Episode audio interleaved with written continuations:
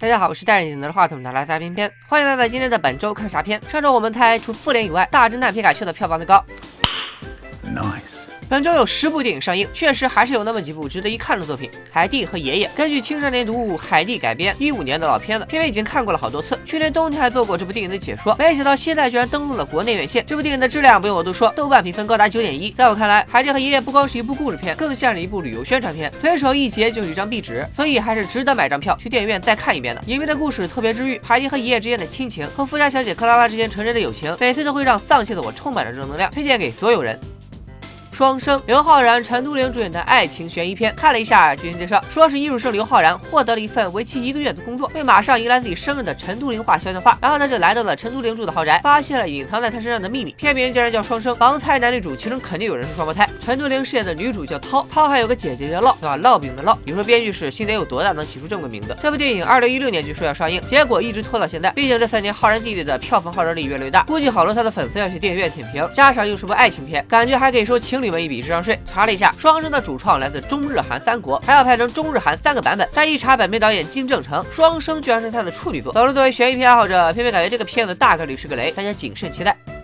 一条狗的使命二，二零一七年，一条狗的使命大红，在全球卷下了近四亿美刀的票房，也赚足了国内观众的眼泪。两年后，电影的原班人马带着续集归来，影片的剧情和第一部很像，讲述这条叫巴蒂的狗重生以后被一名少女收养，一人一狗之间的温馨故事。当年看第一部的时候，偏偏就哭得稀里哗啦的，连解说视频都是哭着讲完的。续集预告片一看完，还是熟悉的配方，还是熟悉的味道，只要剧情不崩，光靠狗狗们的发挥，估计就能拿下不错的票房。推荐给所有铲屎官们。温馨提示：电影里的狗狗都是别人家的狗狗，自己家的狗狗永远都是小宝。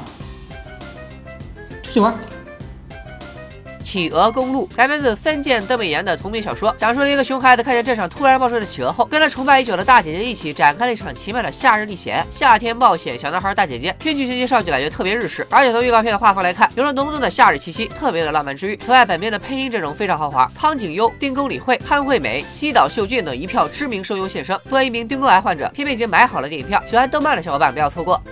音乐家雷影节开幕影片，吴军、袁泉主演，讲述了革命音乐家冼星海二战时期流亡哈萨克斯坦，在异国他乡努力创作的故事。选取其中人物的其中一段经历来拍传记，这样以小见大的切入点确实令人期待。而且冼星海的这段历史也很少有人了解。看了预告片，标准的主旋律电影，讲的还挺有感觉。故事看起来比较简单，说白了就是一个我在这头，家在那头，我要回家的故事。一谈到主旋律电影，我就会想到单位包场，领导们西装革履在影院正襟危坐的景象。希望这部音乐家可以少一点说教，把重点放在故事和人物塑造道上，以情动。人才是上策。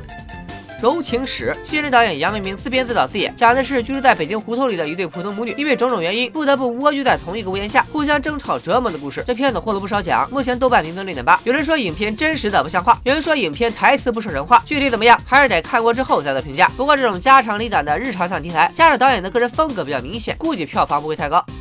你好，现任。上周刚吐槽了下一任前任，这周又来了个你好现任，三分预定。当然也有可能烂到根本不显示评分。搞怪奇妙夜讲述了一对蠢哥们误打误撞接了一单生意，最后引来多方势力的故事，感觉又是类似《疯狂的石头》的多线叙事和的喜剧。导演雷金克拍了四部电影，平均分三点五分。这部电影评分要是过了三点五，我就我就做一期吐槽视频吧。最后说一句，郑中基大哥还是好好去唱歌吧，要不然。你这里欠我的有什么还？剩下的还有两部主旋律电影《周恩来回延安》《五岭山上的星光》，还有国产可怕片《致命梦魇》，以及碰瓷钢铁侠和索斯接受的低龄动画《空天战队之星球大战》。这些就不推荐大家去电影院了。本周片没觉得双生会成为票房冠军，毕竟浩然弟弟的颜粉还是不少的。爱情悬疑片也会吸引很多年轻的小情侣去看，但是口碑大概率不咋地。当然，我也盼着国产悬疑片能再出佳作，狠狠打我的脸。还是老规矩，欢迎大家踊跃留言，押宝你心目中本周院线票房最高的电影，偏偏会从猜中的小伙伴中抽取一位幸运观众，送出精美礼品。咱们下期本周看啥片？置顶评论里开奖，拜了个拜。